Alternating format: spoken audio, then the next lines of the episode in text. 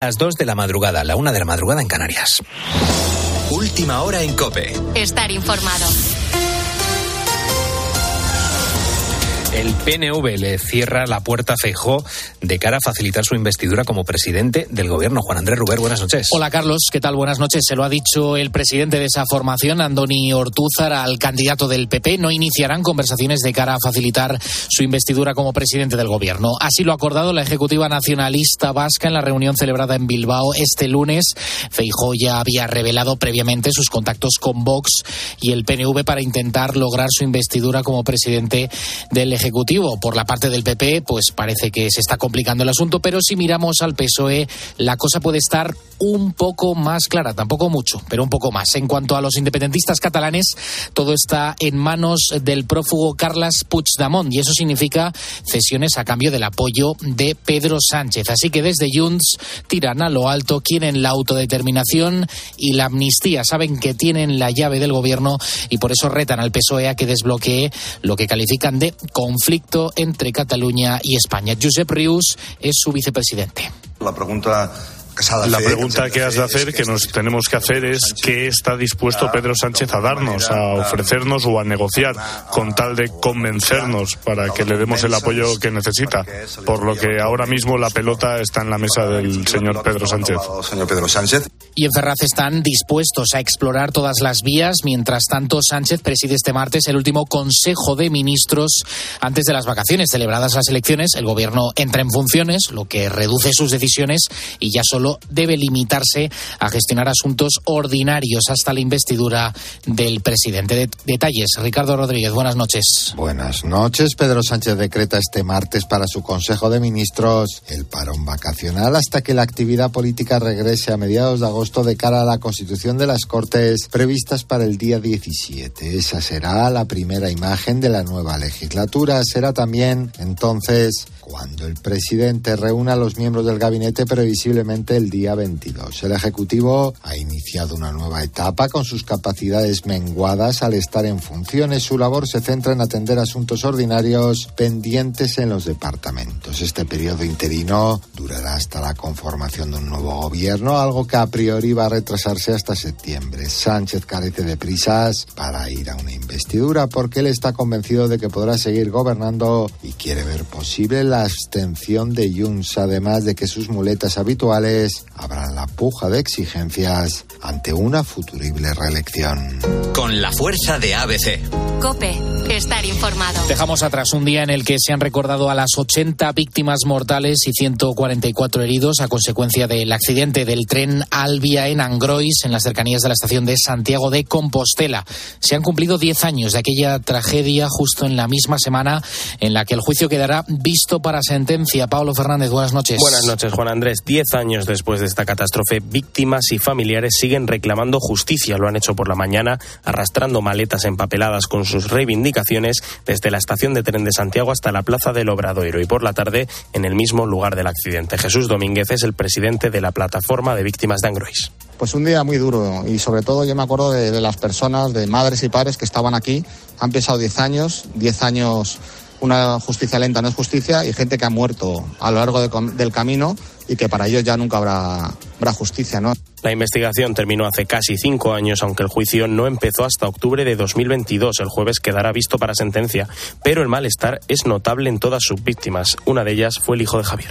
Situaciones ya vergonzosas, como la del abogado de Adif, que el otro día llegó a decir que no, pedía, no iban a pedir perdón a las víctimas porque no se sentían responsables. El señor sabe que han muerto 80 personas, entre ellas mi hijo. El fiscal pide cuatro años de cárcel para el maquinista por 80 homicidios y 145 delitos de lesiones por imprudencia profesional grave. Se espera que la sentencia esté para antes de que termine 2023. Tienes más información en nuestra página web en cope.es. Sigues ahora en la noche de cope. Cope, estar informado.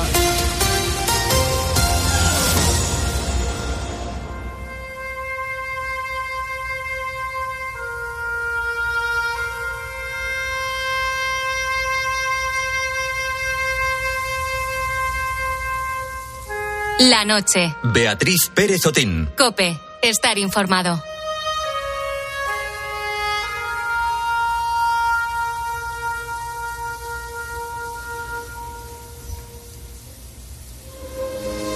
Felisa Castro es de esas personas a la que los momentos difíciles de su vida han hecho que pusiera en orden sus prioridades. Es madrileña, con medio siglo a sus espaldas, y en ellos ha pasado por momentos realmente complicados. El primero fue la muerte de su hermana, por un cáncer linfático. Felisa tenía 23 años cuando sucedió y tuvo que salir adelante y superar aquel dolor. La segunda embestida importante le llegó en la pandemia. En poco tiempo perdió a sus dos padres. Aquel momento le volvió a cambiar la vida. Yo hace mm, tres años perdí a mi padre durante la pandemia y a los seis meses a mi madre. Eh, entonces esto dio un giro radical en, mi forma de, de priorizar ¿no? las las eh, digamos las prioridades de la vida no se replanteó qué era importante y qué no lo era, y vio claro que ayudar a los demás tenía que estar entre sus prioridades. Así que se le ocurrió que cuando falleciera quería que parte de su legado fuera para una organización sin ánimo de lucro. Y firmó un testamento solidario con el que sabía que ese deseo se llevaría a cabo cuando ella ya no estuviera. Recibí una herencia, eh, fue bastante conflictiva y, bueno, eh, también me hizo pensar eh, que yo algún día dejaré este mundo y no tengo hijos, no estoy casada y, claro, lógicamente eh, mi legado pues quería hacer algo. Felisa dice que en su decisión estuvo muy vivo el recuerdo de su hermana y han pasado 27 años, pero ella sigue representando un modelo de cómo enfrentarse a los problemas con fuerza y sobre todo con esperanza. Le hizo tener claro que el destino de su legado tenía que ser para ayudar a los enfermos de cáncer. Por eso eligió la Fundación CRIS contra el cáncer, que centra sus esfuerzos en mejorar la vida de, bueno, la calidad de vida de quienes, eh, de esos niños que tienen esta enfermedad. Soy una persona que me sensibilizo mucho con, soy me considero una persona solidaria, ¿no?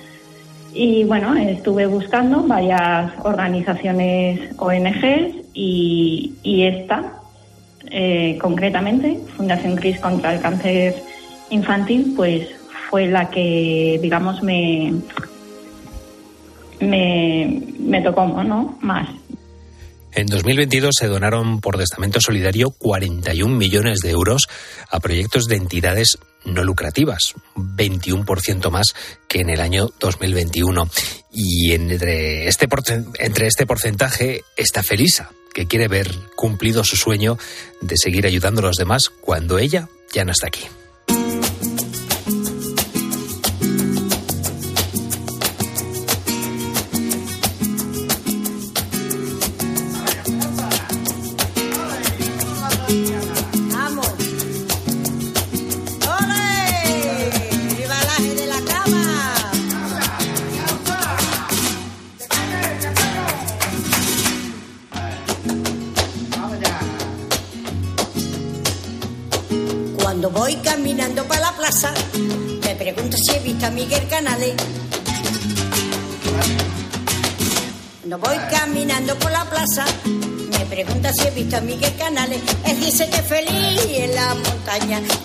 Mucho tiempo que no sale. Él dice que feliz en la montaña, que hace mucho tiempo que no sale. Hay que le estar pasando prove Miguel, que hace mucho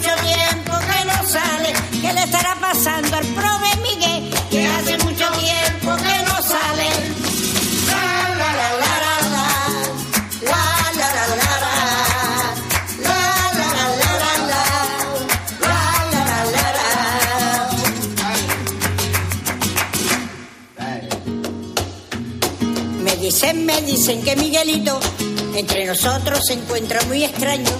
Me dicen, me dicen que Miguelito entre nosotros se encuentra muy extraño. Él dice que feliz en la montaña, que se está convirtiendo en ermitaño. Él dice que feliz en la montaña, que se está convirtiendo en ermitaño. Ay, ¿qué estará pasando al prove Miguel? Que hace mucho tiempo que no sale.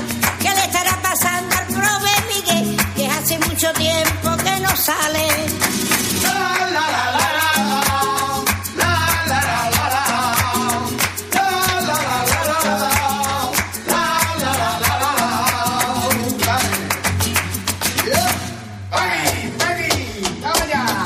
Dicen, me dicen que Miguelito. Dos y diez de la madrugada seguimos en directo en la cadena Cope. Somos la noche de Cope. Soy Carlos Márquez y te mando un abrazo enorme si te acabas de incorporar al programa. Estamos contigo hasta las 4 de la mañana con historias humanas, con entrevistas culturales, con las secciones habituales en este programa. Y ojo, que ya es martes, ¿eh? Ya falta un día menos para que llegue el fin de semana que decía aquel. Y antes de llegar a las 3 de la madrugada vamos a hablar del que ha sido uno de los temas del día en el mundo de las nuevas tecnologías. Si ayer a lo largo del día visitaste la página web de Twitter, pues habrás observado que ha desaparecido el pajarito azul tan icónico de esta red social y que en su lugar pues hay una X negra. Y es que Twitter va a desaparecer tal y como lo, tal y como lo conocemos, no que nadie se eche las manos a la cabeza, pero desde luego que se va a convertir en algo diferente. En un momentito nos cuenta todos nuestros todos los detalles nuestro tecnobúo Juan Diego Polo.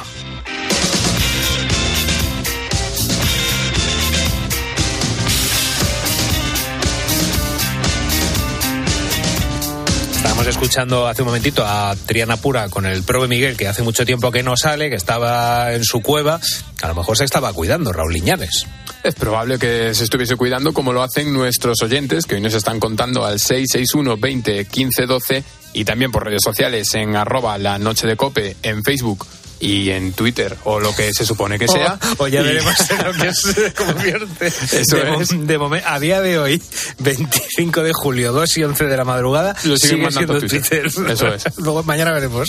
Pues nos están contando cómo se cuidan, si vigilan lo que comen, lo que beben, si duermen lo suficiente y si evitan también a la gente tóxica. Vamos a abrir esta tanda de oyentes con el mensaje que nos manda Salva de Murcia. En mi casa se cuida hasta el perro.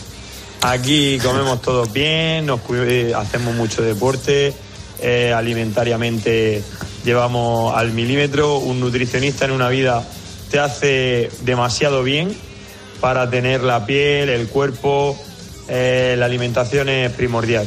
Y hacer ejercicio, por supuesto, también. Y muy bien, Salva. Equilibrado, perfectamente. La verdad es que lleva todo perfecto, no como Nacho Cortadi que nos cuenta. Trabajar por la noche no ayuda nada a cuidarse y llevar una vida normal. Estoy descompensado en todo, sueño, alimentación e incluso conciliación familiar. Oh, es que a lo mejor es que nosotros tenemos un reto, ¿eh? Los que estamos a esta hora de la madrugada aquí en pie y levantando el país, eh, tenemos un reto a la hora de, o sea, tendremos que hacer un poquito más del autocuidado porque tenemos un es más complicado, es más complicado. es A mí se poco- me complica incluso hasta lo de ir al, al gimnasio. O sea, es complicado. Claro, claro. Hombre, hay gimnasios 24 horas, ¿eh? Ahora si sales a, Sí, ahora a las pero 4... no me apetece. no hay que pasarse, ¿no? Escuchamos también a Rafael y a Carlos de Toledo que nos comentan lo siguiente. Pues yo, tus cuidados, yo lo que hago es disfrutar de la vida lo máximo posible. Como tiene que ser. Lo único que hago es no beber alcohol y fumar. Y luego como lo que quiero. Duermo en general poco y algunos días duermo cinco horas, como otros días duermo ocho. Yo sí me cuido desde hace ya 15 para 16 años y sí me cuido. Sí, la alimentación la cuido, alcohol no bebo. Y evitar a la gente tóxica, sí, yo no me, no me muevo por sitios donde, donde me movía antes, yo vivo en mi pueblo tranquilamente. Ya hemos hablado, hemos escuchado muchas veces el testimonio de Carlos de Toledo y es un ejemplo de autocuidado muy, pero que muy claro. Un abrazo para Carlos de Toledo. Un abrazo también de mi parte. y vamos a, a escuchar a Manu de Zaragoza que nos comenta lo importante que es comer verdura. Sí, intento cuidarme eh, lo más que puedo. Pues eso, entre semana, sobre todo yo, más ahora que en invierno, pues sí que intento comer mucha fruta, mucha ensalada, eh, verdurica fresca, que la verdad es que apetece. Y procuro andar todos los días un ratico. Sí me gusta, combinando eso, el ejercicio y la alimentación, que al final es lo mejor que podemos hacer. Y ya terminamos con Gustavo. Gustavo nos dice, no soy muy sibarita de la comida ni de la bebida. Si me tengo que comer un cocido, me lo como y me quedo tan a gusto. Pues bien, bien, bien. Eh, Eso también es cuidarse. De- También estamos hablando de- del autocuidado, por ejemplo, de eh, te- si tenemos salud, por ejemplo, capilar, o si tenemos salud eh, de, la, de la piel, que nos echemos cremas. Yo creo que eso puede entrar dentro del autocuidado, ¿no? Si vamos de vez en cuando a que nos den un masaje o que vayamos al fisio. ¿Eso puede considerarse autocuidado? Sí, yo considero que, que sí. Bueno, pues a ver qué nos cuentan los buitos con, con estos ejemplos que estamos poniendo. Pues nada, vamos a seguir escuchándoles en nuestro teléfono 661 20 15 12, donde pueden dejar su nota de voz y también nos pueden escribir en nuestras redes sociales. En Facebook y Twitter somos arroba la noche de cope. Primero B de un bloque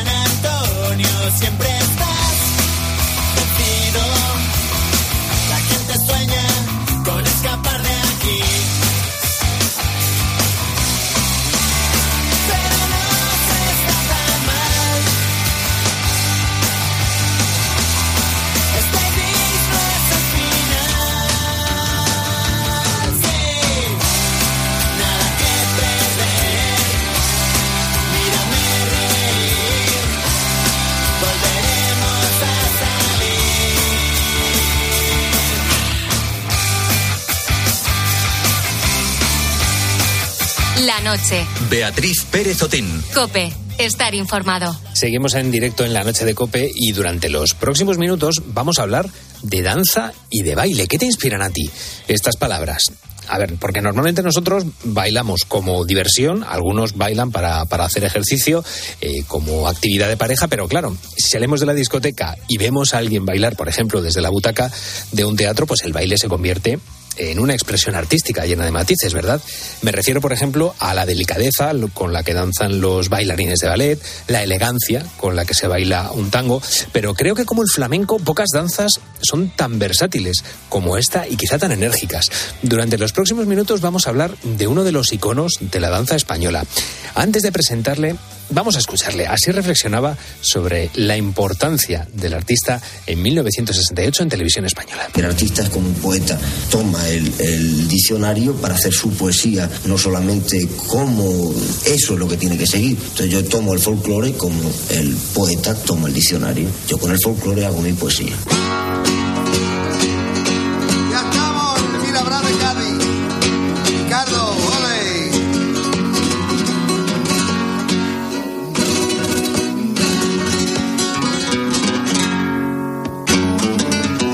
Madrugada vamos a hablar de la figura del bailarín Antonio Gades, una de las figuras más influyentes en la danza de este país, que creó un lenguaje corporal y una estética que revolucionó para siempre el baile español.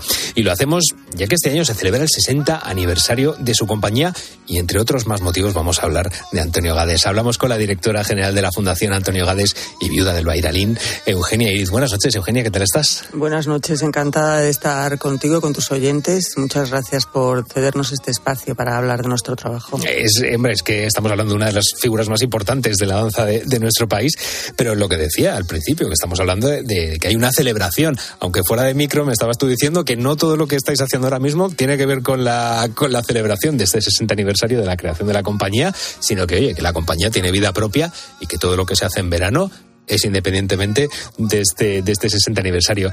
Eh, sé que vais a viajar a Italia dentro de poquito, en el mes de agosto. Sé que habéis estado ahora en los veranos de la villa, pero cuéntame cómo estáis celebrando este 60 aniversario.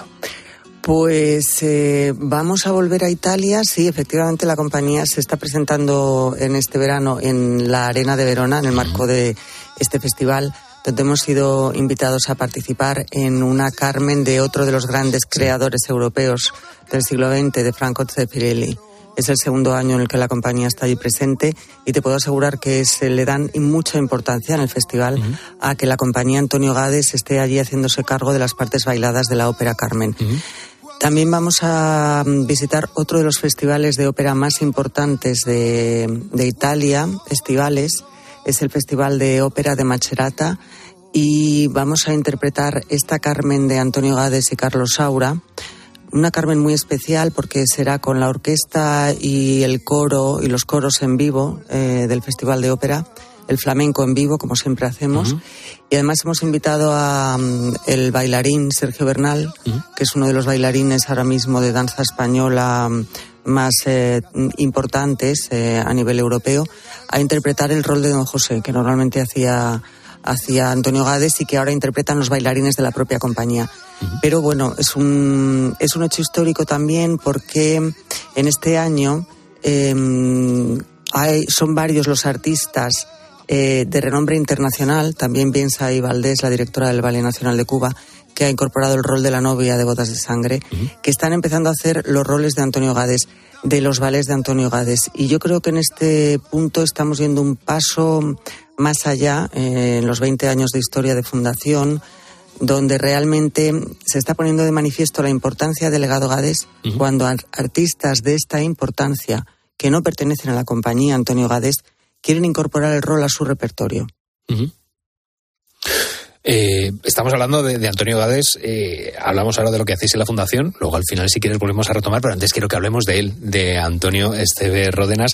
Eh, antes le hemos escuchado hablar de lo que era para él un bailarín a la hora de subirse al escenario, pero quiero que lo escuchemos de nuevo. Si me encargan una cosa, nunca la acepto porque no creo que el artista deba aceptar cosas que no está preparado ni ha pensado. O sea, yo pienso una cosa y entonces digo, yo quiero hacer esto y si me la aceptan la, la admito sí. y lo hago. Si no, no. Aquí le escuchamos hablar sobre los encargos a la hora de, de, bailar. ¿Cómo de importante era para él la libertad en la creatividad? Y te quiero preguntar también lo contrario, ¿cómo llevaba él las imposiciones? Mira, Antonio siempre decía que él había llegado a la, a la danza por casualidad, había llegado a la danza por hambre.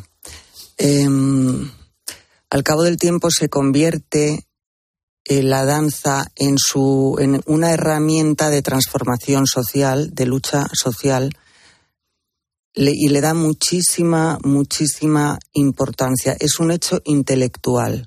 De ahí que sus obras, que al cabo de los años, de sus 50 años de historia de la danza han sido cinco, estén tan meditadas, tan pensadas. En cada una de ellas ha volcado, decía yo, vuelco todos mis conocimientos, me quedo vacío como un tambor uh -huh.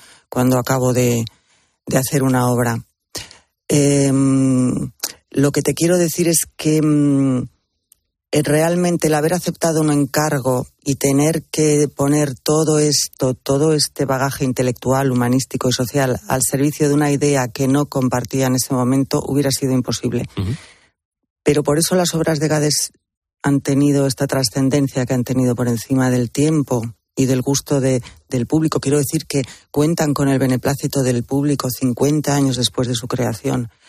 Eh, por esta, porque tienen un, un mensaje de una profundidad enorme. Y eso al fin y al cabo es, es el, el arte, ¿no? Ahí es cuando el arte trasciende lo que es el, el hecho meramente cultural para convertirse en algo artístico uh -huh. y que es algo casi me, hasta metafísico. Uh -huh. eh, estabas diciendo que la danza llegó a Gades, eh, bueno, de una manera por trabajo, ¿no? Él empezó a trabajar con 11 años, de, empezó a trabajar incluso antes de, la, de que la danza llegara a su vida, con 13 años. Eh, claro, él empezó a trabajar Ahora enumeraremos la cantidad de cosas en las que trabajó, pero yo no sé si, si el ser niño de posguerra, si el hecho de haber empezado tan pequeño a trabajar, eh, le influyó, o digamos que influyó en su, en su carácter, eh, o en su manera de entender la, la, vida. ¿Cómo era en el tú a tú, Antonio Gades? Por supuesto, le influenció mucho y hasta el final. Eh, y en esta preocupación social que le ha acompañado toda su vida, no cabe ninguna duda que es el que está el eh, el hecho de haber pasado él mismo hambre, ¿no? Uh -huh. el, el, de haber visto a su familia pasar, eh, pasar penalidades, de haber tenido que dejar la escuela con 11 años. Uh -huh. Una persona a la que le acompañó la curiosidad hasta el día de su muerte. Una de las características más mmm, particulares de verdad de Antonio Gades era esa capacidad de curiosidad, de, de estar siempre aprendiendo, de seguir aprendiendo. Tú cuando eh, estabas con él te dabas cuenta de que era una persona, que era un ser realmente es, especial, pero una de las características que le hacía tan especial era esta humildad, uh -huh. esta capacidad de seguir aprendiendo que yo creo que muchos perdemos ¿no? con, la, con la infancia. Se nos va. Y, y sí, evidentemente está el haber tenido que dejar la escuela, el haber pasado hambre, todo esto está en su obra y esta preocupación social le acompaña siempre hasta el final. Uh -huh. eh, aunque le conozcamos en su faceta como bailarín, te decía que ha estado trabajando de infinidad de, de cuestiones, botones, fotógrafo, estuvo incluso en el ABC, eh, boxeador, bueno, probó suerte como boxeador y como, y como torrero, ahora me, me contarás cómo, cómo fue eso, eh, pero incluso estuvo trabajando fuera de España, claro, no paraba ni encima ni debajo del, del escenario. Yo no sé si él se buscaba la vida cada dos por tres. Mm, era una persona muy activa realmente. Yo, sabes que entre, entre él y yo había una diferencia de edad eh, bastante importante, de, te lo voy a decir, de 37 años. Uh -huh. Y yo siempre digo a todo el mundo, habrá quien se sorprenda y habrá quien no, era una persona mucho más joven mm, de lo que es la mayoría de la gente que incluso me, me rodeaba en aquella época. Uh -huh. eh, activa, siempre curiosa, siempre con ganas de aprender. Y eso es... Eh, eh, enérgica y eso es eh, efectivamente lo excepcional. ¿Qué es lo que más echas de menos de Antonio? Profesional y personalmente, te hago la pregunta doble. Eh, yo te quiero decir que mi relación con él era realmente, sobre todo personal. Quiero decir que yo no esperaba el tener que dedicar o que iba a dedicar mi vida cuando Antonio falleció a hacer que su legado trascendiera eh, ¿Qué es lo que más hecho de menos? pues maravillosas conversaciones, eh, eh, aprender a ver la vida desde su, su, mirada, em, también el silencio, el saber compartir el silencio, la profundidad de los momentos, en fin, muchísimas cosas, aunque mi vida personal ha vuelto a ser llenada y está en este momento llenada. Y yo siempre digo como él decía que el amor eso no es no hay término medio. Pero sí que ha sido en mi vida un hecho maravilloso aunque también duro el hecho de tener que, ver partir a una persona que quieres tantísimo no mm, pero sí, no lo cambiaría por nada verdaderamente. Mm, me ha hecho muy feliz, me sigue haciendo muy feliz, me sigue regalando muchísimas cosas. Eh, a pesar de que es un esfuerzo enorme el que hacemos, tanto María Esteve, la hija mayor de Antonio, y Pepa Flores, como yo, como la directora artística de la compañía hoy en día, porque a nadie se le escapa que, el llevar adelante una compañía de, mediano formato, como es la compañía Antonio Gades, es duro y es difícil. sin embargo, lo que yo creo que lo que nos devuelve nos hace que sea que, merezca todo esto la pena muchísimo, muchísimo.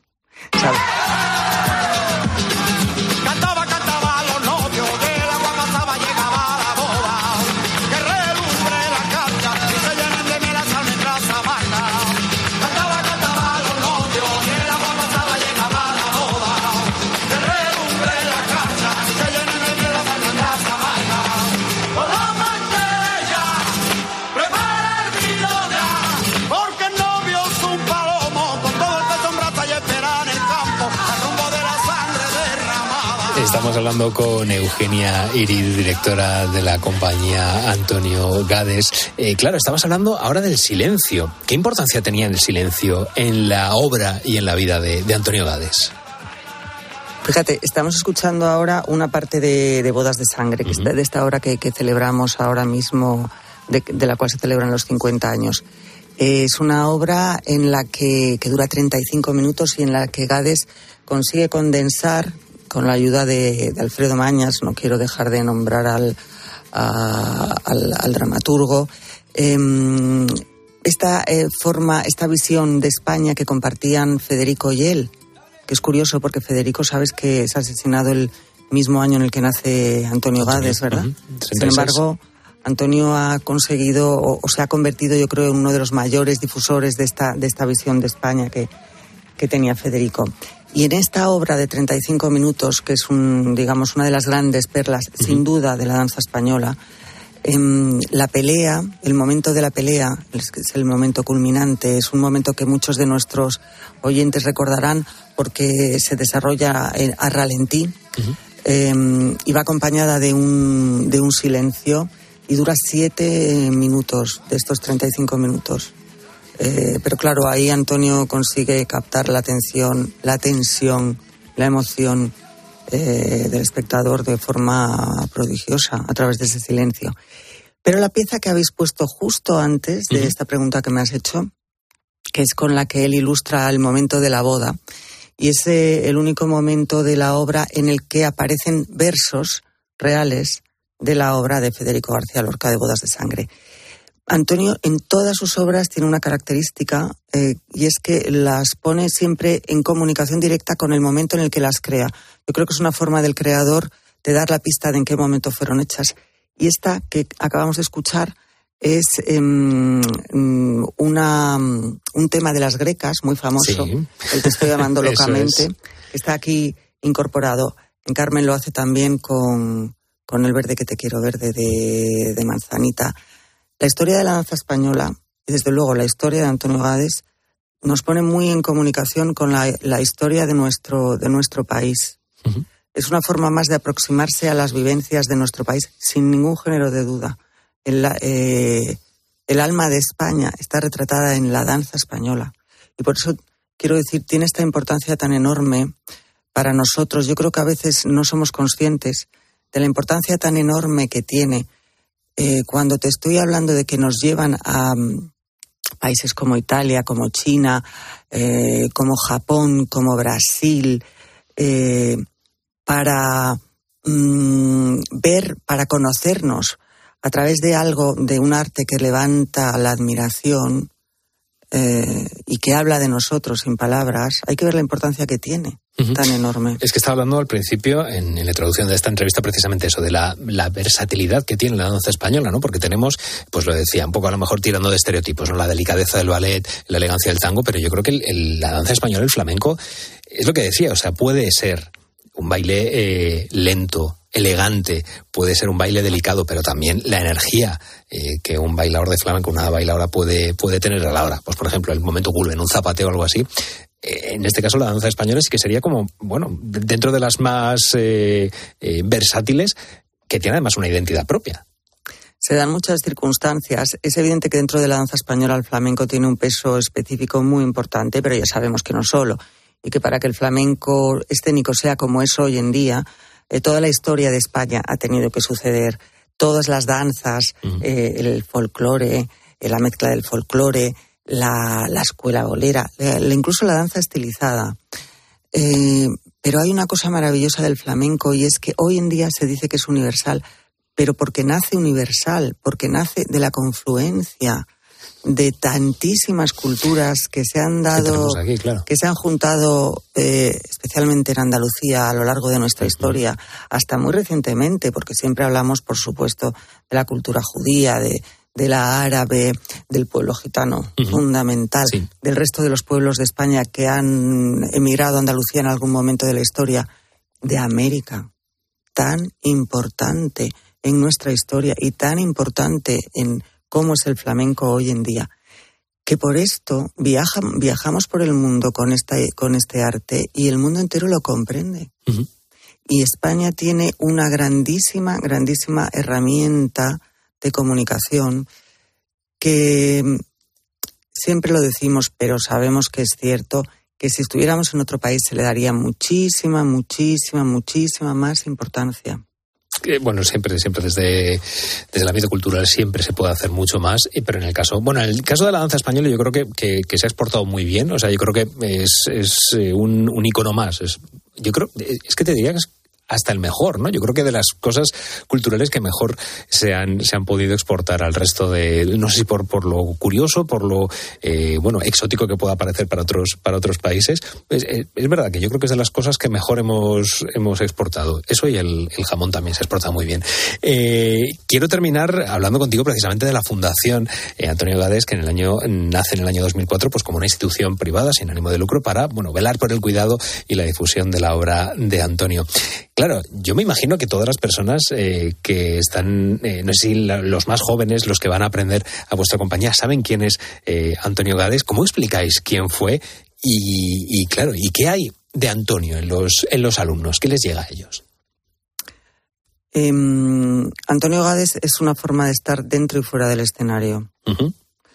Y nos satisface mucho y nos enorgullece mucho que la mayoría de las personas que están con nosotros vivan el estar en la compañía de Antonio Gades como algo casi, casi, casi familiar. Quiero agradecer mucho a los artistas el compromiso porque verdaderamente hoy en día dedicarse a la danza y en particular a la danza española en España requiere de, eso, de, muchísimo compromiso. Hay que ver que nosotros podemos tener, y somos una compañía que trabajamos bastante, una compañía de, gran formato, pero podemos llegar a tener a lo mejor 60 galas al año. Eh, para preparar cada gala requiere días y meses, pero los bailarines están en otros mundos, están en otras compañías. Em, requiere eso, de muchísimo compromiso, de que les llamas y te dicen, sí, voy a estar contigo y no voy a estar con este otro.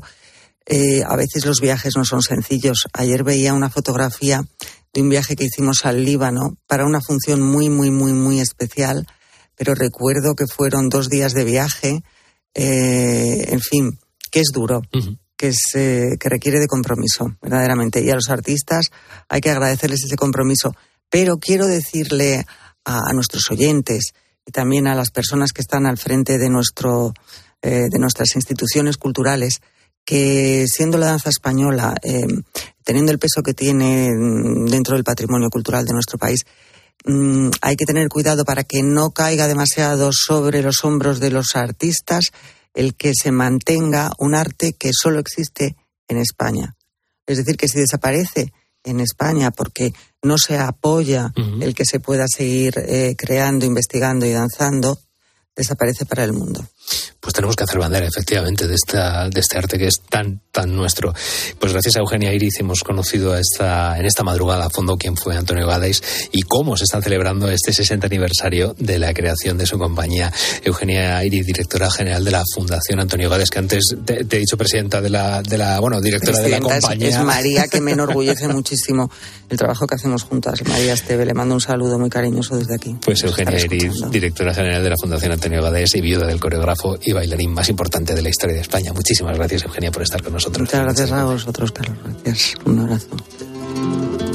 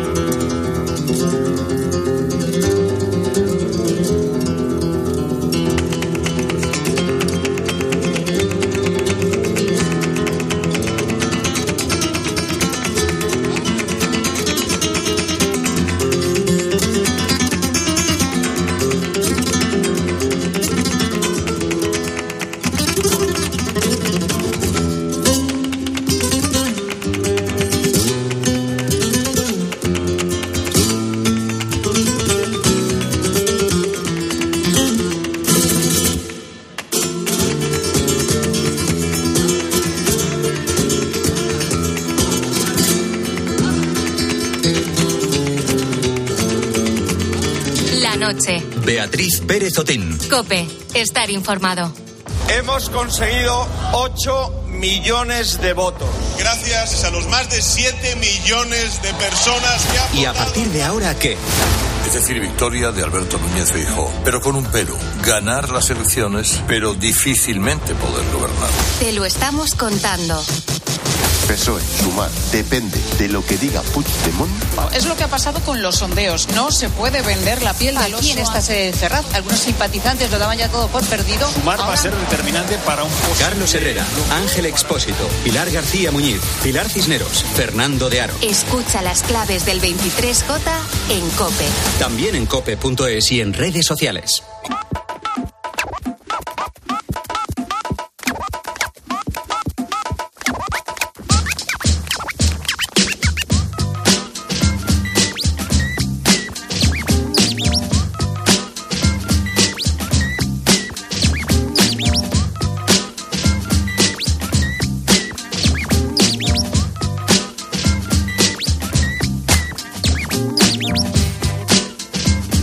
A las 3 de la madrugada, sigues en directo en la noche de Cope y como cada martes vamos a saber más de las nuevas tecnologías para conocer la actualidad del sector tecnológico. La noticia del día es el cambio de Twitter o quizá la desaparición de Twitter tal y como lo conocíamos hoy en día. Esa es la primera noticia de nuestro espacio Tirios y Troyanos.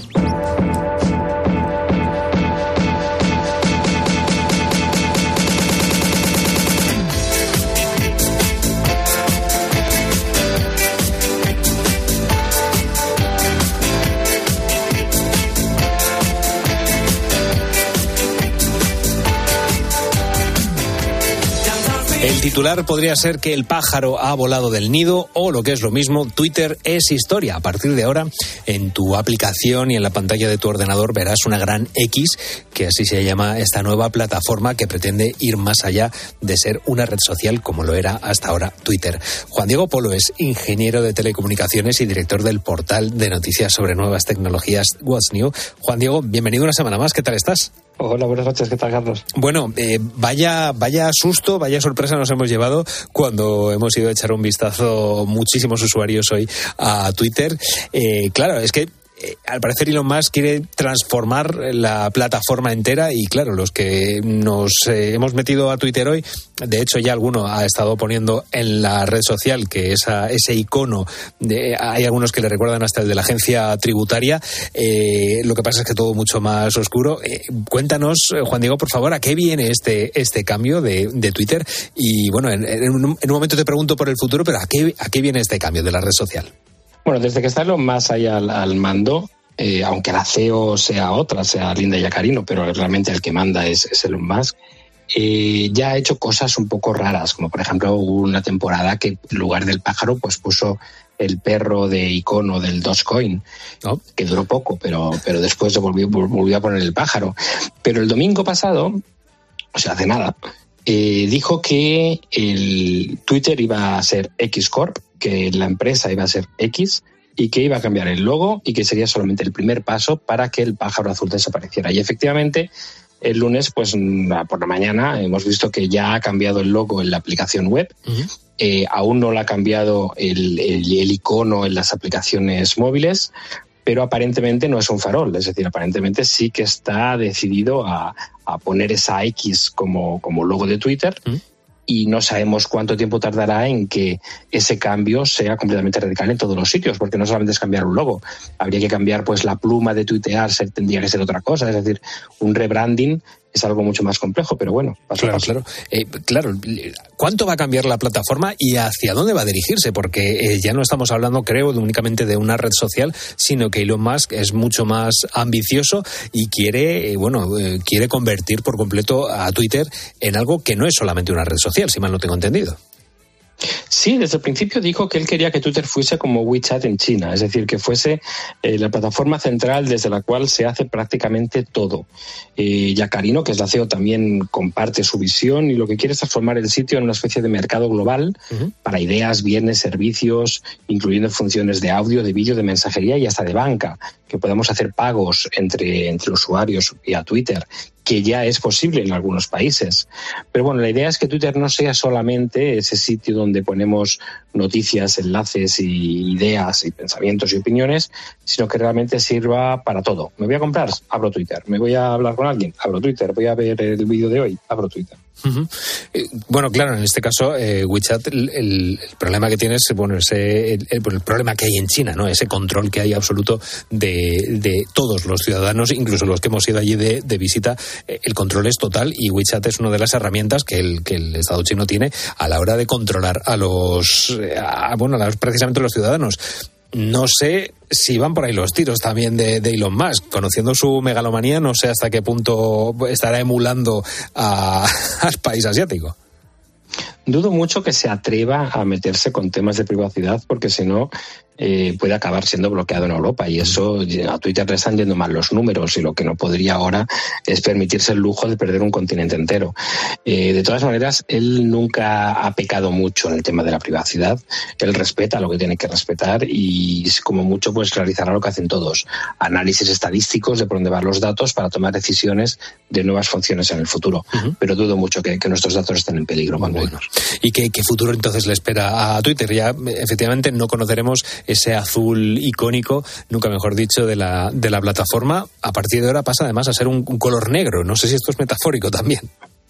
Bueno, lo del negro y el blanco eh, realmente le gusta y, la X, bueno, fundó X.com, que se convirtió después en PayPal y después la, la, empresa del espacio se llama SpaceX y ha montado una empresa de inteligencia artificial que se llama X.ai. Es decir, él está obsesionado con la X. Entonces yo creo que lo que quiere es que sea el centro de esa obsesión. Hi, Fetty. Let me tell you a little something about them yams. Uncle Charlie gonna bust us down for you. All right. Can I get to the Muchos están echando las manos a la cabeza con este cambio de Twitter, como muchos eh, nos echamos las manos a la cabeza también cuando, cuando Facebook, eh, bueno, se, se, convirtió en Meta, ¿no? Y precisamente de esta, de esta empresa vamos a hablar porque queremos hablar de su nueva red social, Threads, que en español se traduciría algo así como hilos, que es lo que sería la competencia de Twitter, pero claro, ahora ya no va a haber Twitter, ¿no? Es, es un poco paradójico el, timing que han tenido, el, momento en el que cada empresa ha tenido de, hacer estos estos cambios. Esta, esta aplicación Threads se lanzó hace unos cuantos días, consiguió 100 millones de usuarios registrados en un tiempo récord, pero ahora eh, la app se ha bloqueado en, en Europa. Eh, lo primero, vamos a contar en qué consiste esta aplicación y cómo funciona es algo muy parecido a lo que era Twitter en sus eh, inicios. Es decir, creamos un perfil y allí pues podemos escribir textos y publicar enlaces. Tenemos seguidores, tenemos seguidos y tenemos una sección desde la cual podemos leer la información más relevante dentro de nuestra área. Pero siempre teniendo en cuenta que ya dijo él desde el principio que no estaría disponible en Europa. Claro, que es que es una eh, cosa que sea una aplicación que se ha bloqueado. Pero claro, en un principio sí que sí que estábamos, sí que se podía acceder, pero ni siquiera a través de VPN, esa pasarela para acceder a una, a una IP, a una dirección IP de otro, de otro país, se puede acceder ni siquiera a esa, a esa aplicación, por lo menos desde Europa. Exacto, porque había muchas formas de hacerlo. Aunque él decía que no estaba disponible desde Europa, si bajábamos la aplicación, en lugar de bajarlo desde la tienda oficial, nos bajamos el archivo APK directamente, o como tú dices, utilizamos una VPN para simular que estábamos en otro país, por ejemplo en Brasil, en Estados Unidos, y la instalábamos desde allí, también nos dejaba.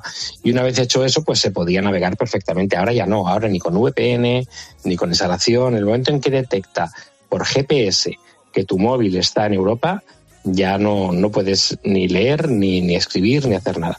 Claro, yo no sé si eh, hay muchas lecturas de esto, ¿no? Pero una que se me ocurre es, bueno, sí, consigue eh, ser la, la, aplicación que más rápido ha conseguido en la historia esos 100 millones de, usuarios registrados. Bueno, ya tenemos, ya han hablado de nosotros, pero ahora ya cerramos el, el corralito. ¿Por qué han hecho este, este, bueno, esta sección, esta eh, evitar que la gente en Europa pueda utilizar esta nueva aplicación de Meta? En Europa existen unas reglas sobre privacidad y de recopilación de datos mucho más serias que en el resto del mundo. Y la nueva normativa de la Unión Europea, eh, el Acto de Mercados Digitales, ha establecido reglas extremadamente estrictas para estas grandes empresas tecnológicas, de lo que pueden hacer o lo que no pueden hacer con los datos de los usuarios europeos.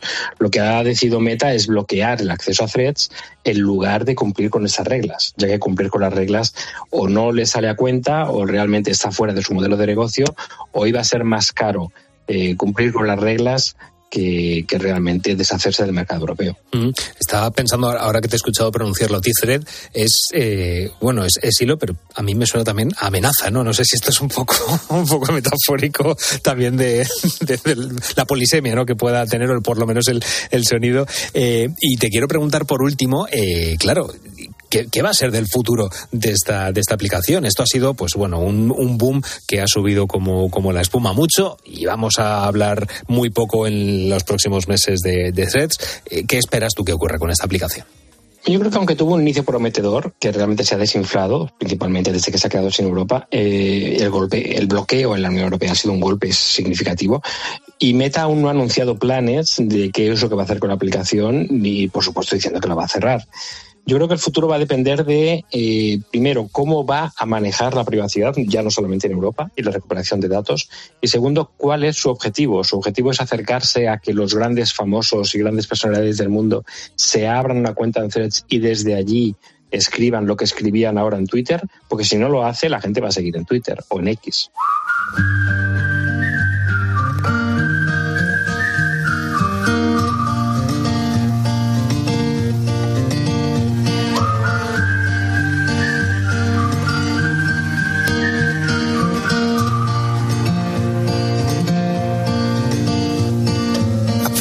Estamos hablando de Threads, que es un producto de Meta, y ahora vamos a hablar también de Llama 2, que es el chat GPT, uno de los chat GPT, en este caso de, de Meta. Eh, cuéntanos en qué consiste este Llama 2, que, que el nombre también es súper súper curioso, y de qué, qué nos va a ofrecer esta, esta inteligencia artificial. Es un modelo de lenguaje de, de pues, semejante a ChatGPT. Lo que pasa es que es de código abierto y ha sido creado por Meta y por Microsoft. Es decir, se han unido dos gigantes uh -huh. para crear esta nueva versión. Ya habían lanzado un Llama 1, pero Llama 2 lo que permite es hacer desarrollos comerciales, es decir, que las empresas puedan utilizar este modelo para que creen sus propias aplicaciones, sus propios servicios de forma independiente, sin depender del original. Y por supuesto también dicen que es más potente que su predecesor y que tiene una capacidad de comprensión del lenguaje natural significativamente mejorada. Uh -huh. Vamos a hacer eh, eso que nos gusta hacer en la noche de COPE, que es ser didácticos, porque estamos hablando de, de código abierto, eh, para que todo el mundo entienda qué es el, el, código abierto, en este caso, que yo creo que es muy llamativo por parte de, de empresas eh, como Meta y como, y como Microsoft. Cuéntanos qué, cómo de relevante es que sea un código abierto y qué es el código abierto. Si yo hago un programa, por ejemplo, un programa que hace miniaturas de imágenes, y ese programa pues es muy útil para mucha gente, yo tengo dos opciones. Una, lo vendo y que la gente lo compre, como por ejemplo con Windows, Windows se compra, o yo puedo decir, mira, lo he hecho yo con funciones muy básicas, lo voy a dejar aquí en Internet, en una página llamada GitHub, con el código. Si alguien quiere bajarse el programa y mejorarlo, es libre, pero por favor decid que lo he hecho yo. O sea, es una forma de la licencia de es simplemente el reconocimiento de que yo soy el original. Pero una vez lo tengáis, podéis hacer con ello lo que queráis, menos por ejemplo, venderlo, haceros ricos con una aplicación que he hecho yo. Es decir, una aplicación de código abierto puede tener varios tipos de licencia eh, con ciertos límites, pero la ventaja principal es que su código está abierto para que otros lo mejoren y que está disponible de forma gratuita. ¿Qué pasa contigo? Dímelo. Ya no.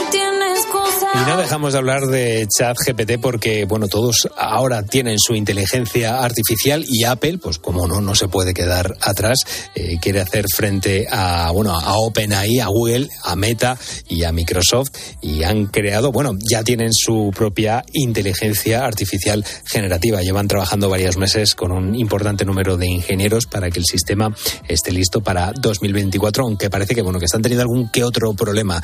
Eh, cuéntanos en qué consiste esta opción de Apple de inteligencia artificial. Es una opción que aún no ha sido anunciada oficialmente, pero se han visto informes que muestran que efectivamente Apple ha estado trabajando en su propio modelo similar a ChatGPT durante todos estos meses. Eh, estos problemas aún no han definido cuáles son, pero se intuye que cuando estaban trabajando en el tema salió ChatGPT, verificaron que ChatGPT tenía un poder muy superior a lo que ellos estaban haciendo y dijeron, mejor no lanzamos lo que estamos haciendo, seguimos trabajando internamente para que cuando lo lancemos realmente el Apple GPT o como se llame sea mejor que lo que hay en el mercado. Todo indica a que el principal problema que se han encontrado ha sido este. Claro, yo no sé qué ocurre con el, eh, con el asistente, en este caso, de por, por antonomasia de, Apple, que no voy a decir el nombre, porque como ahora tengo el reloj, lo, lo, voy a nombrar y nos va a saltar aquí, pero claro, es verdad, ¿qué, qué va a pasar con, eh, con Siri? Yo no sé si se va a convertir en la, bueno, en, en, van a haber una fusión, un acercamiento en el que Siri pues sea ese, ese chat GPT de Apple.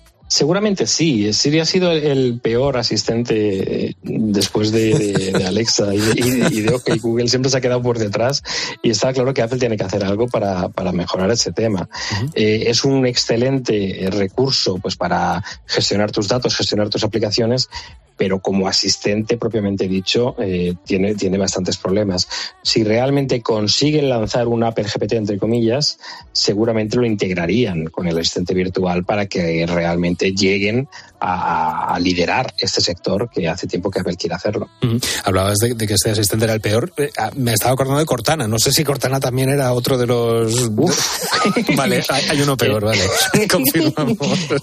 Cortana no, no, lo tenía yo ni en la lista. claro, yo por, por, tirar ahí un poco de, de meroteca y acordarnos de los otros asistentes que, hemos tenido.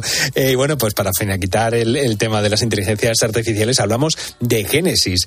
Eh, Google no puede faltar a la fiesta, pero bueno, este, eh, esta inteligencia artificial es especial porque está hecha para nosotros, para los periodistas. ¿En qué consiste este, este Génesis? No confundir con el grupo de Phil Collins.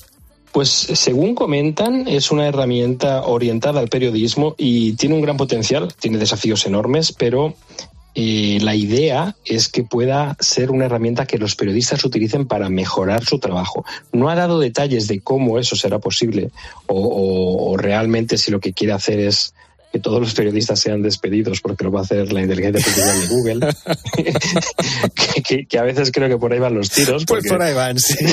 sí, sí, sí. Porque si hoy en día tenemos el Google Discover con un montón de noticias seleccionadas de diferentes medios y en el futuro Google tiene una inteligencia artificial que hace noticias a partir de todo saber qué fuentes, pues es muy posible que todas las noticias hayan sido incluso creadas y escritas por esta inteligencia artificial de Google. No lo sé, espero, no, no quiero ser muy pesimista, pero lo que él ha dicho, lo que Google ha comentado. Es que será una herramienta de soporte para los periodistas y hasta ahí puede leer. Bueno, eh, que en este caso te, pido que saques la, la, bola de las, de las predicciones.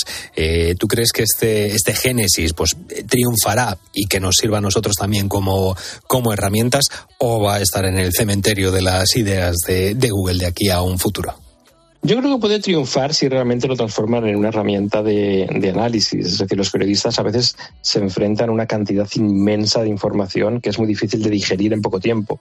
Si consiguen que esa digestión sea realizada por Génesis, en este caso, para destacar los puntos más importantes, para hacer resúmenes, para hacer tablas de comparación, todo eso, todo ese trabajo de investigación se puede hacer en pocos minutos. Con lo cual yo quiero, quiero imaginar que en el futuro va a ser así. Sí, puede ser una, incluso una buena herramienta para, para contrastar y para evitar esas, esos bulos. Eh, puede servir incluso como, como una herramienta. Ojalá, pues bueno, eh, haya ética detrás de esa, de esa generación de, de, esa inteligencia artificial y que bueno, y que nos, que nos sirva a nosotros los periodistas para, bueno, para hacer mejor nuestro trabajo, que oye, que tenemos que hacerlo siempre. Pues eh, hemos repasado un martes más la actualidad tecnológica en un capítulo más de tirios y troyanos, como siempre, con nuestro ingeniero ingeniero de telecomunicaciones y responsable del portal What's New, Juan Diego Polo, ingeniero. Eh, muchísimas gracias, Juan Diego. Hasta la semana que viene. Hasta la semana que viene, Carlos.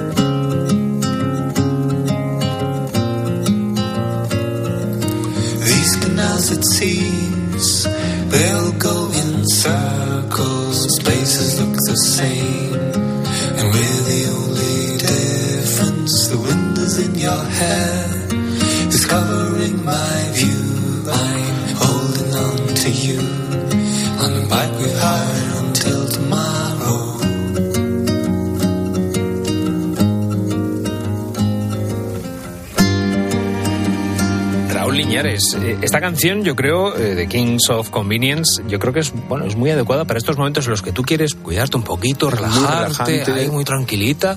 Eh, es, es buena, una buena canción para esos momentos de autocuidado, que es de lo que estamos hablando. Para hacer deporte, un poquito de yoga, sí. Es, es verdad. Es muy relajante, sí. Pues eso Te digo estamos... que sí, pero no he hecho yoga en mi vida. Pero bueno, vale, sí. creo yo que sí. ¿no? Estás a tiempo. Que sepas que esta canción te va a ir bien. Perfecto. pues nuestros oyentes nos están contestando ya las preguntas de si se cuidan y de si vigilan lo que comen y beben al 661 20 15 12 y en redes sociales arroba la noche de cope. Mira, te comento que Ángel pensaba que una vez jubilado se cuidaría más, pero ha sido llegar a la edad de, estar ya no tan pendientes del reloj, de tener esa libertad y, y, relajarme. Entonces, bueno, en la comida sí, porque mi mujer también para eso sí pone en lo más parecido a una dieta mediterránea. Pero luego lo de dormir, lo de la gente tóxica, vivir en un pueblo pequeñito también trae ciertas ventajas, porque hay muy poca gente tóxica. Claro.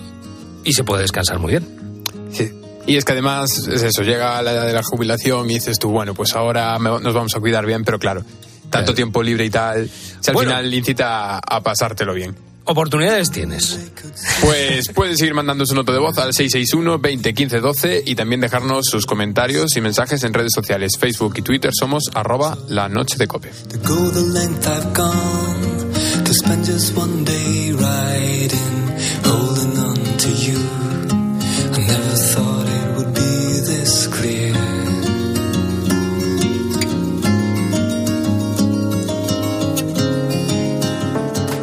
Testigos de la Fe. La vivencia de los cristianos en Cope. Albert Arrufat, capellán de Estela Maris en Segorbe, Castellón. Lo interesante es que cada puerto lo vivimos de una forma diferente. Es como si cada puerto fuéramos un mundo diferente. Lo digo porque también en Castellón el patrón es San Pedro y hemos, hacemos doble fiesta. El día de San Pedro y hoy el día de la Virgen del Carmen, pero bueno, no está de más. Eh, la gente del mar pues tiene que lidiar con muchos obstáculos, ¿no? Eh, y también depende de qué sector del mar estemos hablando.